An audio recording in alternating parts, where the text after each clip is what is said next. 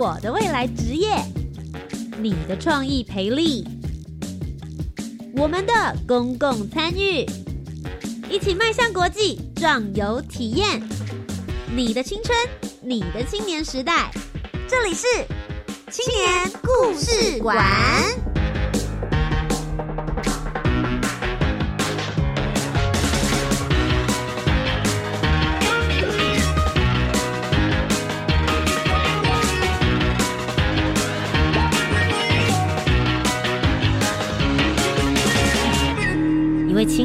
一个故事，改变与感动就从年轻人开始。欢迎来到青年故事馆，每周三晚上的七点零五分到八点钟，在教育广播电台跟你一起分享属于台湾青年的故事。我是节目主持人涂杰，今天节目当中呢，要跟大家分享的是，在一百零九年，也就是去年的暑假，你在做些什么样子的事情呢？嗯，涂杰我自己本人已经距离拥有暑假这样子的假期，有一点点小小的遥远了。但我就觉得哇。无论是中学生还是大学生，暑假要怎么样子安排你的时间，已经不用礼拜一到礼拜五到学校上课了，可以运用的时间反而变得越多越广。你会怎么样子来选择使用呢？今天节目当中跟大家分享的是教育部青年发展署，请他们每一年的时候都有在推动一个社区职场的体验计划，可以让大学生们在暑期的时间运用你自己所想要用的这些资源以及技能，去帮助需要帮助的一些社区发展的协会。今天节目当中跟大家分享的总共有三位女孩子，她们在一百零九年的暑假的时候去到了社团法人。台北市视障者家长协会来进行服务，他们都在同一个地方，了解着同一个视障者的故事。所以今天的节目当中，我们就一起来听听他们的分享。首先，第一位呢是志妮。Hello，大家好，我是赖志妮，目前就读中国文化大学广告学系，辅系社会福利学系。第二位是宜山，嗯，大家好，我是刘宜山，就读中国文化大学，主修资讯管理学系，辅修广告学系。最后一位是浩真，嗨，Hello，大家好，我是苏浩真，目前就读台湾大学政治学系，辅修社会工作学系。那么他们今天在节目当中呢，就来好好跟我们聊一聊他们的暑假 summer 的故事。在此之前呢，他们准备了一个小小的 Q&A，大家真的了解。视障者的需求跟他们的生活吗？我们就一起来听听他们出的考题喽。哦，今天聊什么？别着急，听下去就知道了。青年状况剧，What's happened？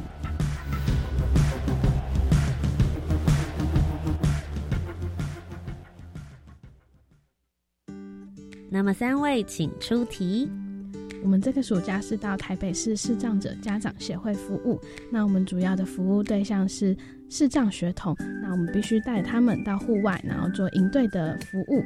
那呃，主要我们会用到的是人导法。那人导法是由明眼人引导视障者的方式来前往到目的地。那引导者所肩负的是如何保护视障者不会在路途中受到伤害，也是引导者的任务和责任之一。因此，正确传递讯息是十分重要的。好，所以我们今天的题目呢，就跟人导法有关。那请问大家，呃，带领视障者下楼梯时，应该走在视障者的哪一侧呢？A 后方，B 前方，C 平行，D 直接拉着他走。好的，我再帮大家重复一次问题，也可以思考一下哪个才是正确的答案哦。人导法带领视障者下楼梯的时候，应该走在视障者的哪一个侧边呢？A 后方，B 前方，C 平行，D。直接拉着走。那我们请你们来帮我们解答，答案是 A、B、C、D 的哪一个选项呢？答案是 B，要走在视障者的前方。那当我们在引导视障者下楼梯的时候，我们可以让视障者嗯走在我们的右后方或是左后方的约半步距离。那视障者可以用手轻轻的抓着我们的手或手肘，那我们的手只要自然的下垂。自然的摆动前进即可。那如果说，嗯，引导者比视障者还高，那视障者可以握着引导者的手腕处。那如果说视障者比引导者还矮，那视障者可以将手搭在引导者的肩膀，这样上下楼梯是非常比较安全和方便的。好的，所以透过今天的问答，大家答对了吗？B 前方才是正确的答案哦。今天节目当中呢，就有三位会来好好的跟我们分享他们在一百零九年的暑期期间，到了社团法人台北市视障者家长协会，究竟做了哪一些的服务还有活动内容呢？我们就一起进入我们今天的专访单元，职场体验。青年工，门见习，我们一起直涯探索。I can。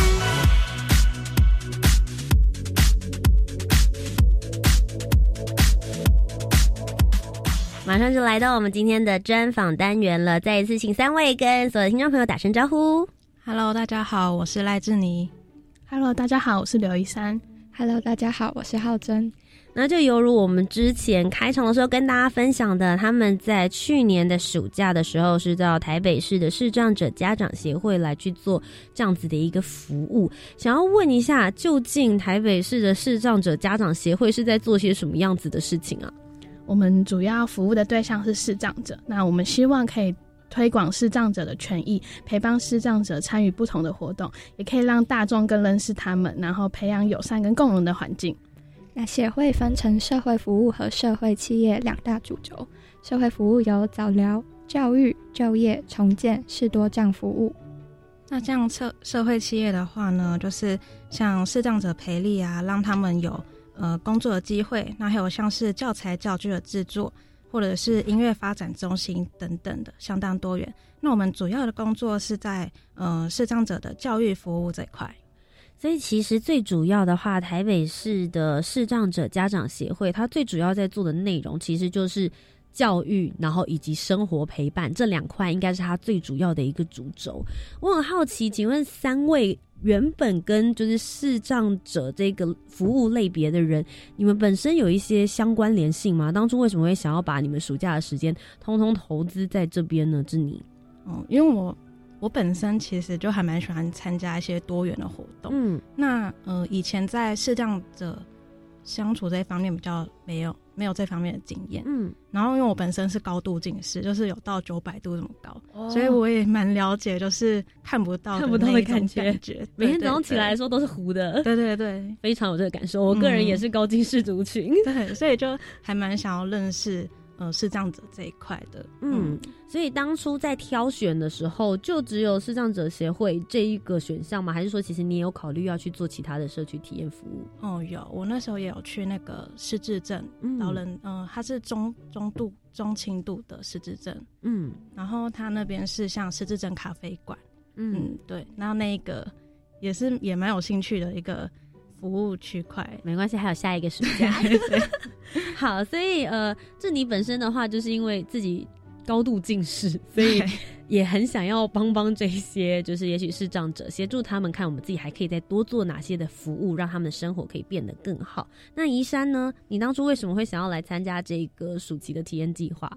嗯，就是从小我就接受过很多就是社会的帮忙，就是家里的关系，然后刚好。呃，视障者这个这块是我没有接触过，然后也不了解的群族群，然后平常都有在接受一些服务对，然后刚好就是暑假，然后去呃网站上面看到这个这个这个单位，然后呢就去报名，然后去面试看看，然后就意外上，然后刚好就透过这个机会，然后能够学习新的事情，然后看看他们的世界，然后呃能够透过自己自身的能力，然后。帮助他们这样子。我想问一下，你刚刚有提到说，其实本来不太了解这个族群。那你本来对于视障者的想象，跟你真正接触到他们，你觉得最大的不同是什么？嗯，最大的不同是我原本觉得他们可能会，呃，很吵之类，但其实他们很乖，因为他们只能靠声音。对，嗯嗯，但他们其实蛮乖，而且比较，而且蛮可爱。跟因为我只有在，呃。国小带过营队，那那些小朋友就是因为他们看得到，他们就会跑跳，然后很很吵什么之类的。但是，呃，带他们虽然他们虽然说话也蛮 蛮多话可以说，但是他们是那种。就是让你觉让你觉得哦，他们怎么可以这么可爱，这样子的感觉。所以你们服务的对象是年龄层大概在什么距离范围？呃，国小到国中、高中也有，高中比较国小到国高中的这个年纪都有，就是反正就未满十八的部分啦，这样子就都还是比你们小的学生族群这样子。好，最后一位的话是浩真，你自己呢？当初为什么会想要来申请这个计划？嗯，我是上大学的时候对教育和服务这一块还有兴趣，然后也想要在暑假认识一些社社服团体。那生活中刚好认识几位视障者，但是我却没有接触过视障学生。那因此我想要认识更多视障者的概况还有需求，然后也想一下自己平时服务的方式可以如何调整。那我也想问你一样的事情，你原本对于视障者的想象？觉得不论是他们的形态或他们所需要的服务，跟你真的接触到他们之后，你觉得有什么样子的相同或者是不同的地方？嗯，我一开始的时候以为就是要处处在他们旁边帮忙注意很多事情，嗯，然后是要随时关注他们的需求。但其实后来发现，其实是这样，学生他们是非常独立自主的，其实他们会很喜欢自己做一些事情。那当他们做完的时候，就会很有成就感。那我们也会觉得说很为他开心，嗯，因为其实我觉得真的就像浩真说的，我们的想象的时候会觉得啊，他很怕他碰到什么啊，会不会跌倒啊？他可能视力比较嗯，有的可能看的也还有一点点模糊的，那有可能有的真的是没有办法使用他们的视觉的时候，就会很为他们担心。但事实上，他们可能也已经发展出一个他们自己的生活模式，也可以非常独立自主的生活。我想问一下志宁，你刚刚是不是觉得你逃过一劫？想说这个问题没有要问到你，对不对？你呢？你当初原本对于视障者的想象，跟后来真的接触到他们，你又有什么样的感觉？其实就跟他们说的一样，就是一开始你可能会觉得说，哎，我是不是要处处为他们担心啊？然后，嗯呃，担心他们碰撞或者什么的。但是其实，呃，经过相处之后，你会发现，其实他们能做的事情非常多。其实跟一般我们去。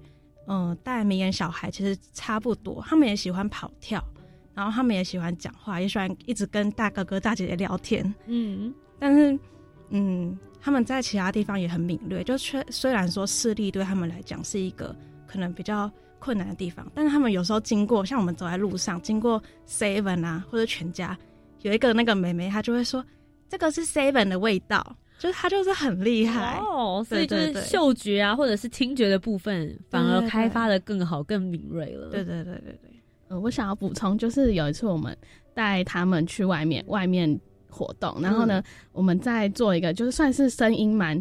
复杂的一个环境，然后我带那个妹妹，她就一直跟我说，她听到把布的声音，然后刚好寒假很热，她就是说等一下她要吃把布，然后我就跟她说没有把布，这边不会卖把布，然后她就跟我说会，这里有，她听到，就我们走回，就是离开那个很嘈杂的环境之后，真的有把布在现场。他们的听力真的很厉害，哇塞！他们的耳朵根本就是那个可以过滤的机器，咻，会过滤出很多条不同的声道，然后去找到他们自己所听到的那一些声响，蛮厉害的。好了，所以我们接下来就一起来听听你们究竟在这个暑期里面，你们实际做了哪一些的服务，还有工作内容。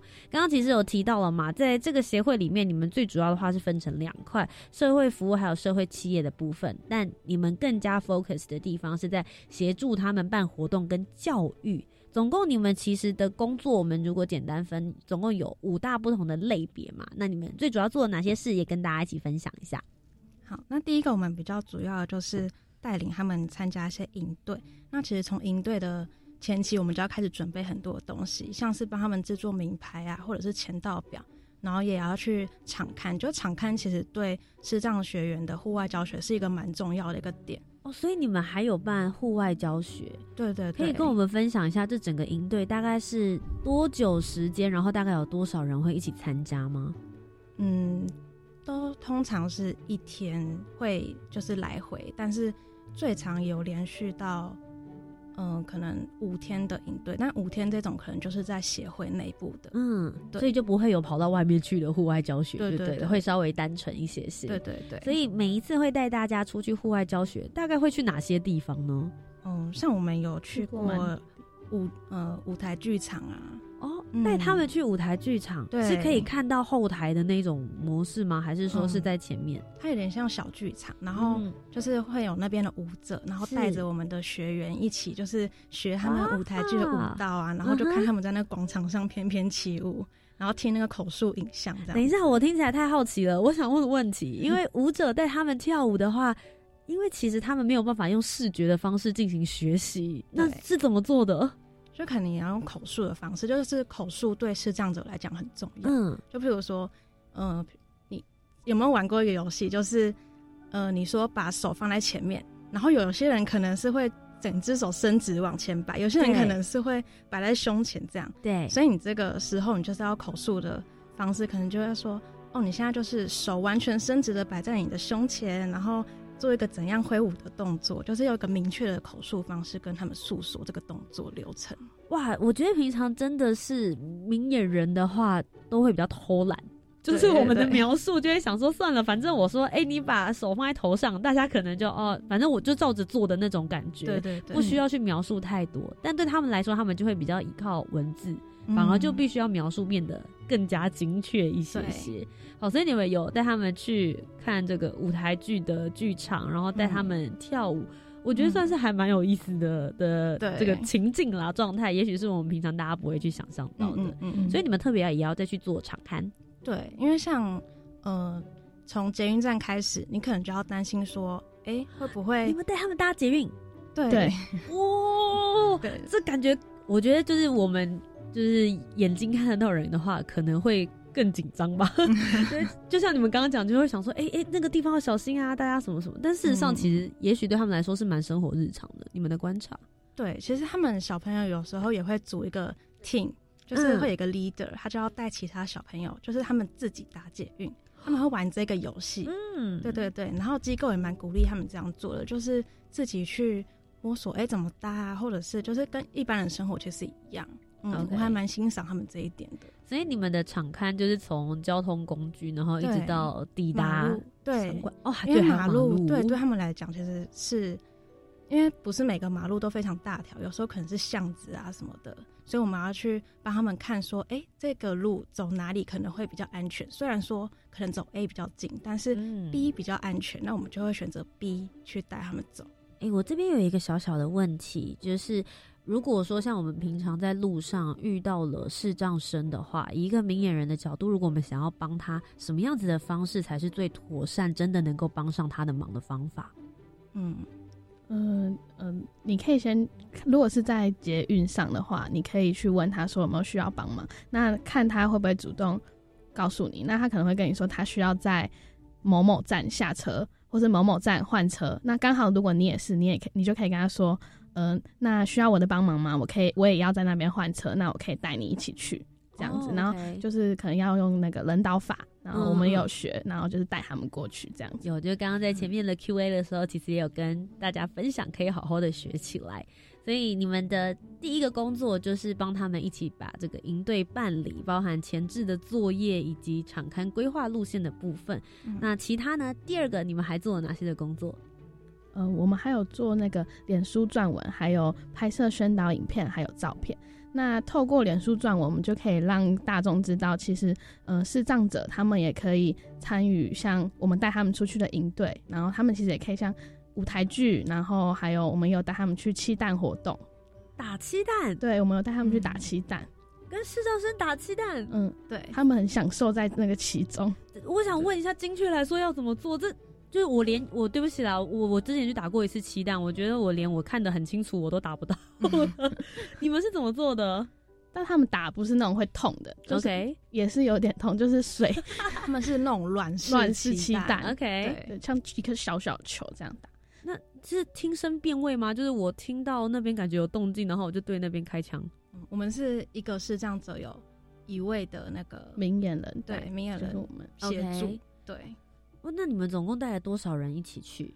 那一场有二十几个，好热闹啊！所以等于是说每个人旁边都有一个军师就对了。我们要告诉他们前面方向几点钟，然后。呃，上面、下面、左边、右边，往左一点点，一点点就好了，一点点。瞄射对了，好，发射，这样射，然后前面人跑了，然后但是哦，连他跑了之后，都还要再赶快跟他讲啊，拍谁敌人跑掉没射中哦，这样。有的时候有中有中，但他跑了，我们要再往旁边一点，对对对对。那也要带着他往前冲，对不对？对。然后你们还要找遮蔽物，天啊，对你们来说也是一个很大的挑战呢。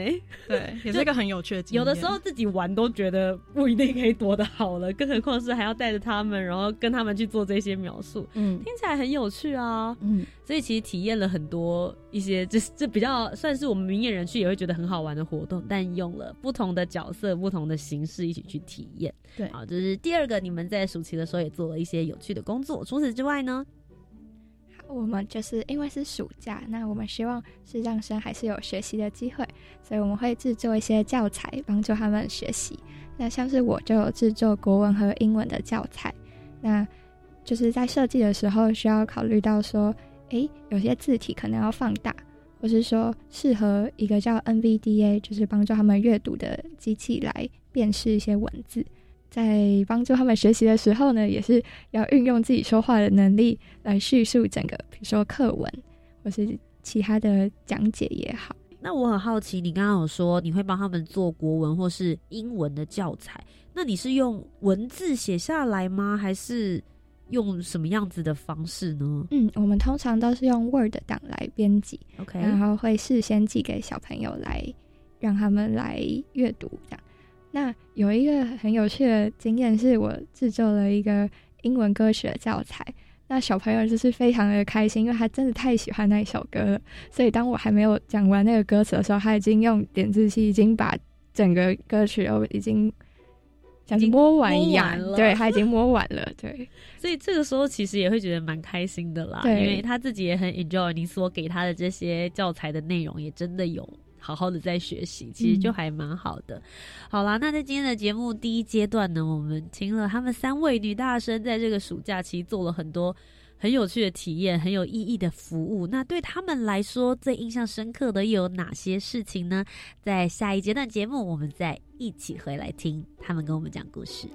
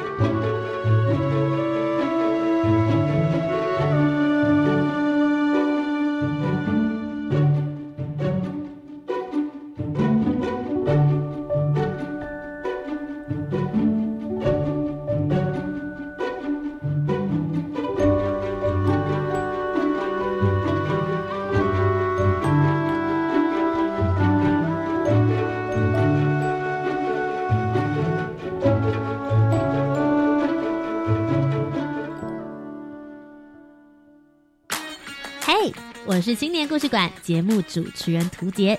三月三十中午十二点，在教育广播电台《生动全世界》Facebook 粉丝专业为你直播专访正声机器人有限公司的创办人蔡申恩。青年如何创业？什么是青年署的 U Star 创新创业计划？现场直播回复你的疑问。三月三十中午十二点到十二点四十，教育广播电台脸书见。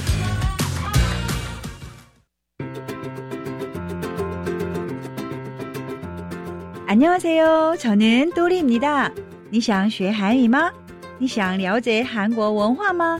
多利老师来帮你喽！三月二十九号开始，周一到周五早上七点二十分，跟着教育电台的多利老师一起沉浸在学韩语的乐趣之中吧。韩语好好玩，我们不见不散哦！ 教育部青年署一百一十年青年社区参与行动二点零 Change Maker 计划征件喽！欢迎十八到三十五岁的青年，两到五人组成团队，提出翻转在地的行动方案。计划除了提供最多五十万元的行动奖励，也会安排导师陪伴与青年聚会，邀请您加入行动的行列，很棒哦！提案到四月六号为止，详细内容请上青年署网站或是搜寻青年社区行动。以上广告由教育部青年发展署提供。我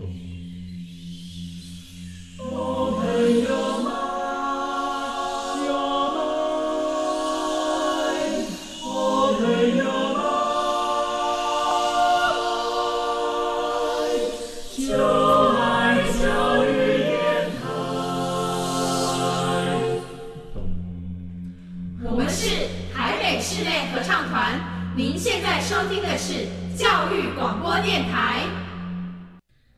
欢迎回到青年故事馆，我是节目主持人涂杰。今天节目当中继续跟大家分享教育部青年发展署的社区职场体验计划。那我们邀请到的是在一百零九年荣获分区成果竞赛台北的。社会公益组第二名的团队，他们当时呢是到了社团法人台北市视障者家长协会来进行他们的服务。三位女大生在现场，再一次欢迎你们，听听你们的声音。Hello，Hello，大家好，我是赖志妮，来自中国文化大学。Hello，大家好，我是刘一山，来自中国文化大学。Hello，大家好，我是浩真，目前就读于台大政治学系。那其实我们在刚刚的第一阶段已经听到你们的暑假真的过得非常的丰富，好精彩哦！连我都觉得，哎，今年暑假我是不是也应该要去协会看一看这些服务，更了解这些视障者的生活？那其实你们的暑假其实算起来蛮短，但你们真的做了好多好多事情。除了刚刚我们有提到的，像是打气弹啊，然后你们有带他们去。舞台剧的剧场带他们跳舞，其实你们还做了其他很多的服务跟活动，对不对？嗯，对，像我们也有去蛋糕的工厂带他们一起做蛋糕，我听起来就好甜好香哦。对对对，他们做一个海洋世界的蛋糕。你是说他们自己做出来的吗？嗯，它会有那个现成的那些什么巧克力的那一些图样啊，嗯、那他们就是把它一片一片拼上去。但这对一般小孩子来讲其实简单，但是对他们来讲，你就是要告诉他们说，哎。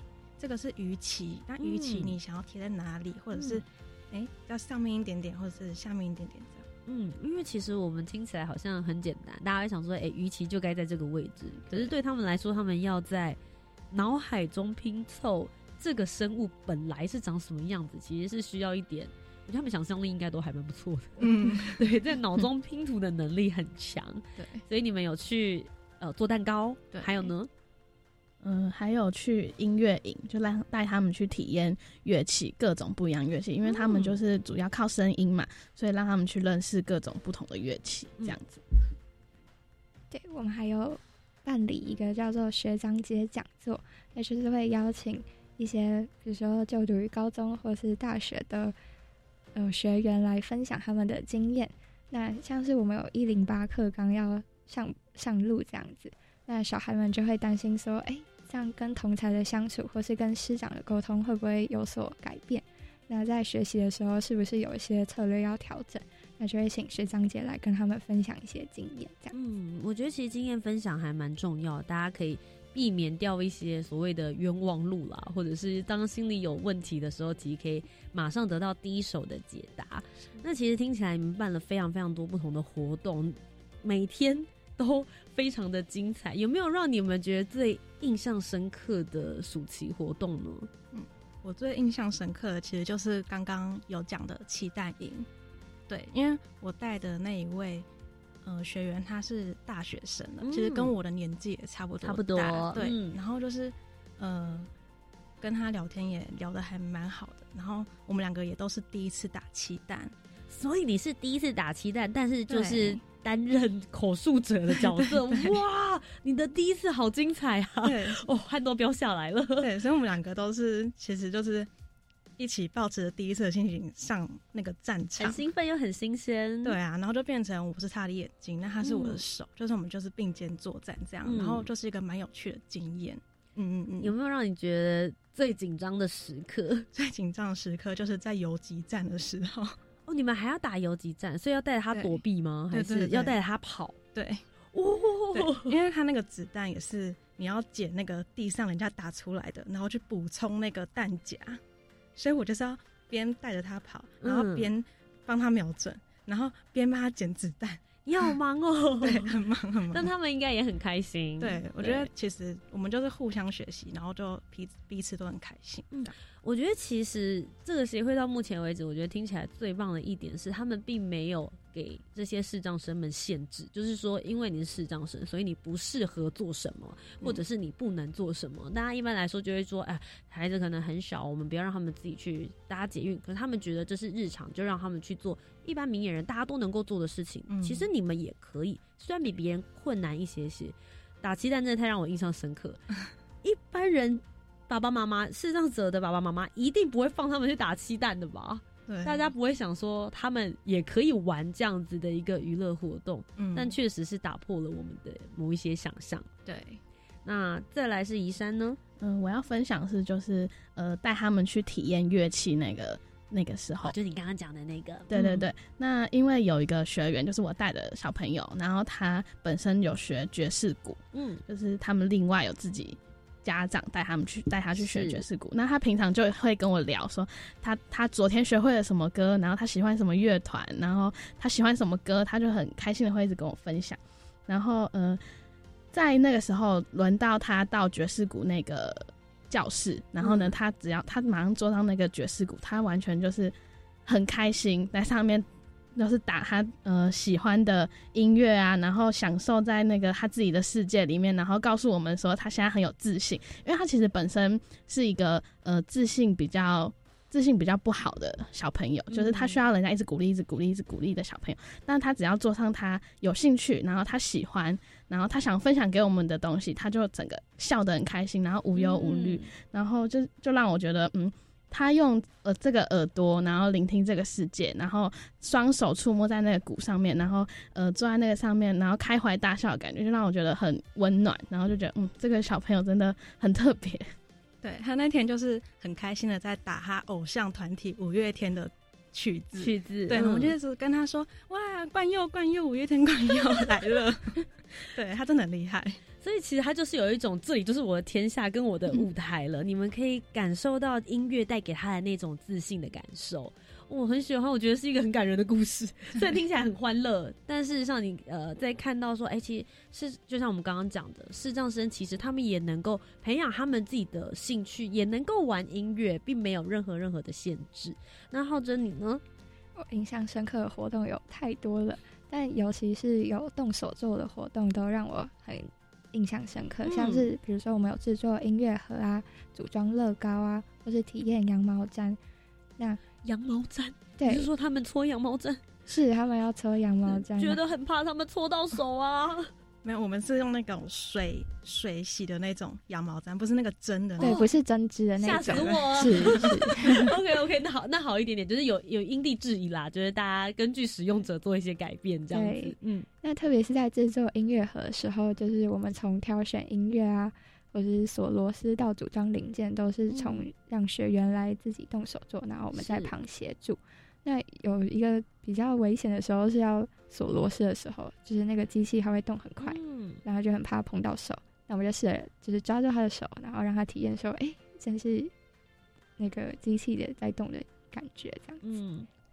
因为其实音乐盒算是一个比较精细的，对它的一个小小的动作，可能螺丝锁不好，像是我跟我学员，我们就哎两只手好像哎螺丝好像锁歪了，然后那个工作人员就说，哎螺丝不能锁歪，要不然会可能关不起来这样子，嗯然后我就再锁一次。那像你这样子的过程，通常是不是会鼓励说，让他们去触摸，让他们了解说啊，现在这个歪了，让他自己去做调整。，对，你们在过程里面会鼓励他们这么做。我们会说，哎，比如说这个螺丝好像有点歪歪了，那我们摸摸看，它是不是有点凸起来呢？那这样可能会让它就是之后的操作可能会不太好，这样。嗯那我们就会让他先摸摸一下这个状况，然后知道说啊，我们要怎么调整。你自己在透过跟他们手把手做 DIY 的过程，你们心里面的感受是什么？嗯，一方面是蛮享受，但有时候也是有点紧张，这样。嗯，对就是紧张没有办法帮他一起把这个作品做好吗？还是说担心他会可能会受伤啊？嗯，我觉得多少是有些安全的顾虑，嗯嗯。那其他的，嗯，还好。那我会很想要知道，因为听起来你们都适应的蛮好的，就是服务的很开心、很快乐，然后自己也很有收获。但我相信你们在协会跟他们度过了一个暑假的时间，其实会看到，也许这些视障生也会有遇到很多的困难跟挑战，包含你们在协助他们的时候，也会遇到一些挑战，是不是也可以跟我们分享一下呢？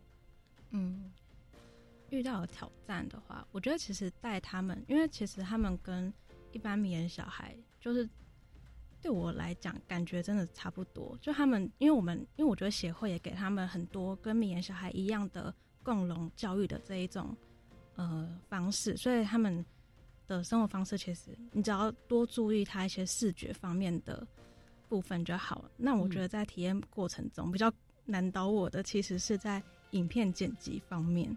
诶，就是宣传行销的部分了对对吗？对嗯，怎么说？因为像有一些在学校学的特效，然后嗯，可能可以用得到我这支影片，但有一些我可能想要新的一些方法或者是什么，我就要自己再去摸索，或者是上网找资料嗯来学习这样子。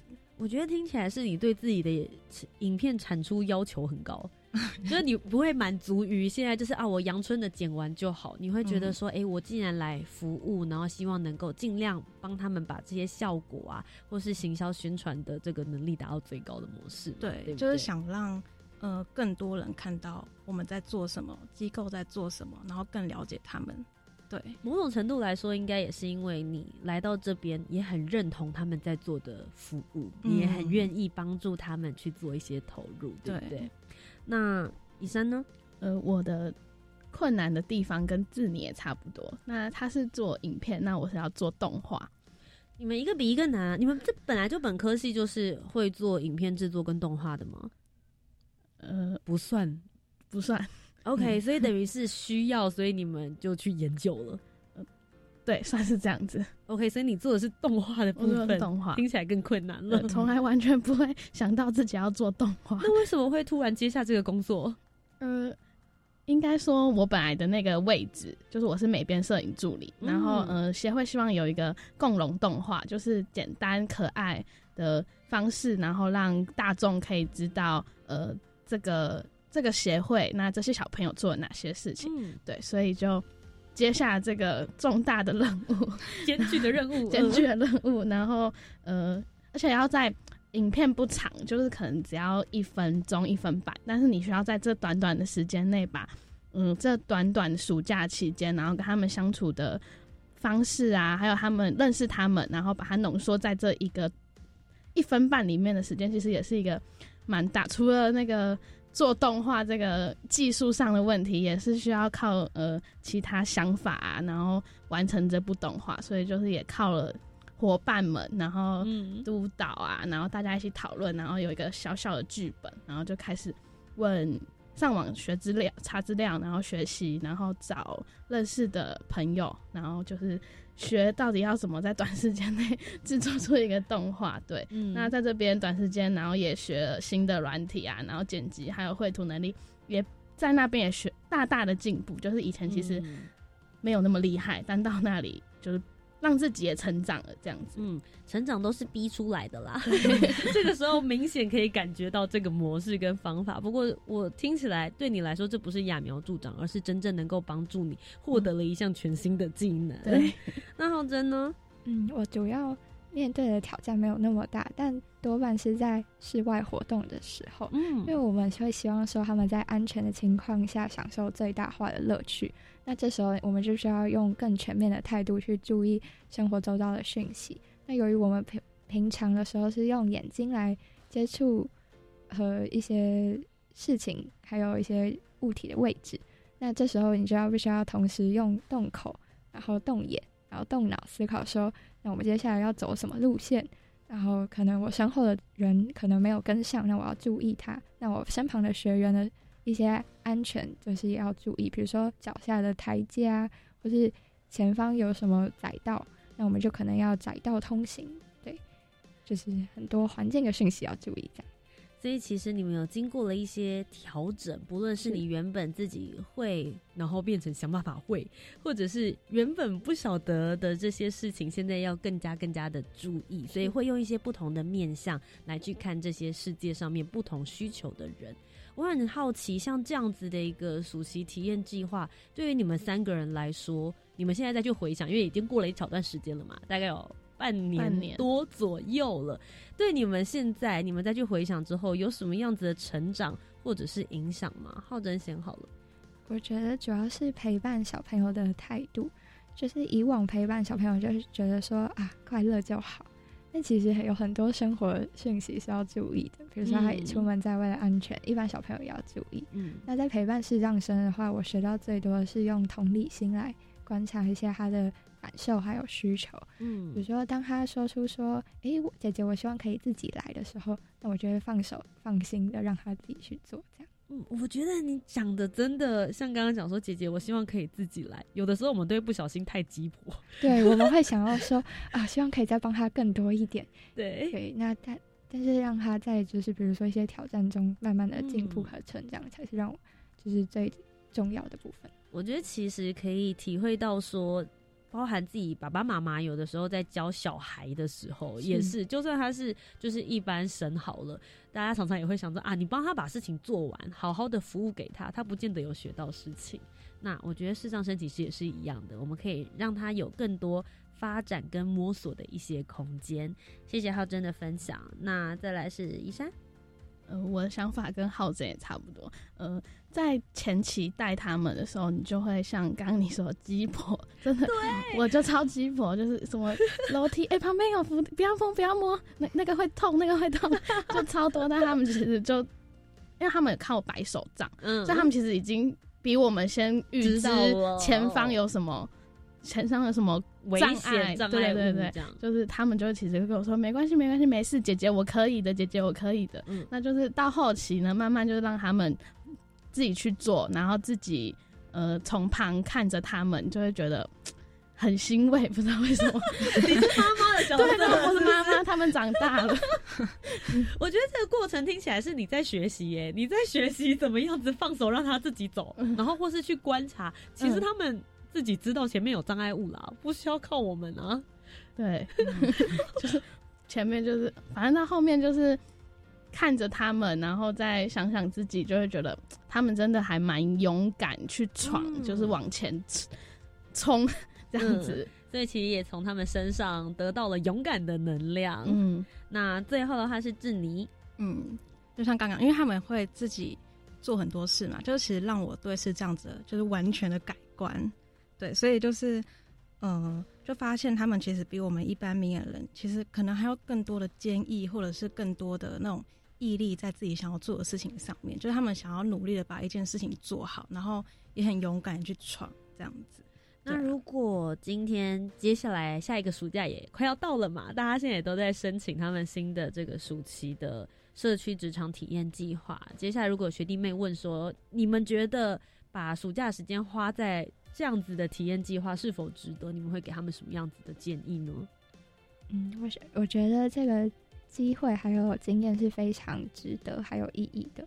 那如果想就是你想要认识更多的社服团体，无论是什么样性质的，都欢迎，就是你有勇气来去争取。对，呃，这个机会是非常难得的。然后就像我们一样，那呃，短短的暑假，你会觉得在那边你可以学习到很多很多事情，无论是课呃自己的能力上面，或者是看这个。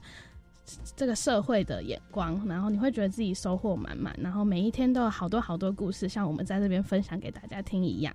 那每一次的经验都可以带给自己非常多的能量，然后呃，希望你们也可以跟我们一样，然后到现在可以坐在这边，然后侃侃而谈，然后开怀大笑的，然后说的那些暑假的故事，这样子。嗯，就是其实教育部给这个机会，真的是我觉得要抓住啦。就是不要怕，不要去害怕尝试，然后也就是只怕你没有踏出去这一步，让自己的学生时期累积更多的实力，然后也提升自我的那种优势啊，然后就成为以后可能职场上面的养分，对，然后就是也一起与呃不论是一起工作的呃同仁或者是学员一起创造美好的回忆，然后也期待有更多的青年一起加入这一个职场体验计划，为平凡人生。添加不平凡的色彩，所以机会来了，要勇敢的去争取接触，每次的经验都能够给自己满满的能量。希望大家不要害怕尝试，将这些不平凡的暑期经验加入到你的人生当中。今天非常谢谢志妮、宜山以及浩真来到青年故事馆当中接受我们的专访。下个单元呢，就来听听三位女大生，除了在暑期的时候去做了这样子的职场体验计划之外，她们平常都看些什么样子的书，看些什么样子的电影，来跟我们分享呢？I think, therefore I am。我思故我在。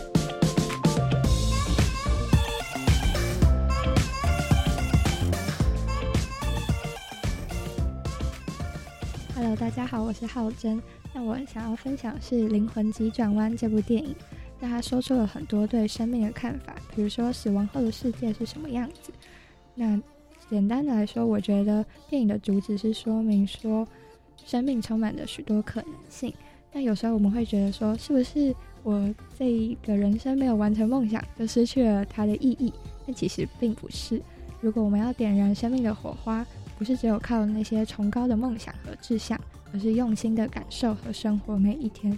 那对我来说，在大学摸索和迷惘的阶段，其实只要愿意尝试，就多了一点探索自我和世界的可能性。那当我们在用心感受和体验，像是这次的职职场体验计划，那享受每一刻生命的惊奇就处处可见。Hello，大家好，我是宜山。那今天我要推荐一部电影啊，它。叫希望为爱重生。那这是去年底呢，韩国赵斗淳事件，然后呃，他出狱的新闻，然后让大家重新对于那件事情重新有不不一样看法。那我也意外得知，那这件这件事情有翻成电影，虽然已经有点久了。那呃，这部电影就是在说，呃，一个小小年纪一个小女孩，那她在上学的途中，呃，遭遇到呃性侵，然后他靠自己的力量报警。然后，呃，重新，呃，他还活着，然后，但是他必须终身靠着尿袋而活。那面对社会现实，然后媒体大肆的报道，那他不断的想要忘记这段回忆，但是却因为报道，然后不断的采访他，而且甚至跑到他的病房里面去找他，那让他一直想起这个不堪的回忆。然后，嗯，我觉得任何舆论还有批评。都容易让人就是发生难以忽视的事情。那面对困境的一家人，想用尽各种方法，然后回到正常的生活。但是，呃，女儿前期她本来就是呃，太觉得自己很勇敢，然后她要去面对。但是到了后期，她不愿意说话。那这让我觉得很，就是边看然后就一直流流泪，就觉得很深，整个很沉重，就对。然后，呃。到后期，那爸爸为了想要陪伴女儿，但是因为女儿不愿意去见家人，他觉得自己很肮脏这样子，然后爸爸就穿着他喜欢的玩偶布偶，然后陪伴在他的身边。然后虽然爸爸每天都心力憔悴，呃，这部电影其实它后面就是没有像现实那么的残酷，它后面还是带一点，其实每个人都是温暖的。他想要表达这个事情，但是。嗯、整个故事下来，他想要表达就是每个人都还活着，那他只要活着就有希望。因为后来妈妈又怀了弟弟，那因为有弟弟的诞生，那个小女孩渐渐走出来，因为她觉得，呃，有弟弟的出现，那他整个生活，那他整个接下来的日子能够跟弟弟一样，他希望带给弟弟非常多的温暖跟希望，这样子。嗯，那我是赖志妮，那我今天想要推荐的是《动物方程式》这部电影。那它就是用动物的方式呈现各种族之间的一些差异，那也带入了一些种族歧视的问题。那像是尼克他小时候在呃他很喜欢的一个童军营，然后被自己的同才讨厌，就是有个刻板印象，就是说狐狸就是狡猾什么的。但其实他们都没有用心去体会过他这位朋友，所以就把尼克赶走了。那我觉得这部电影给我一个很大的启发，就是，嗯、当我们拿掉这些有色眼镜去看世界，其实我觉得，呃，大家多去用一些同理，或者是不盲目指责的这种方式，在这种多元文化的社会去欣赏的话，那这个社会其实会更幸福、更美好。今天非常谢谢三位志妮、宜山以及浩正跟我们的分享，再一次非常谢谢你们来到青年故事馆当中，谢谢。谢谢。如果大家对于他们所参与的教育部青年发展署的社区职场体验计划也有兴趣的话，下一个单元也许可以帮到你哦。我们就一起来听听教育部青年发展署即将举办的精彩活动有哪些呢？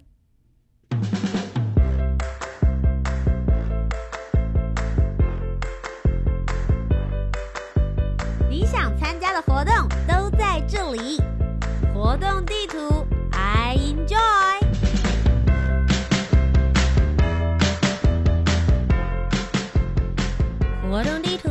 I enjoy，跟大家分享教育部青年发展署即将举办的精彩活动以及计划有哪些呢？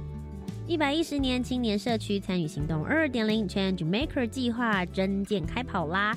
一直到四月六号呢，就是我们的截止时间，现在大概还有将近三个礼拜左右。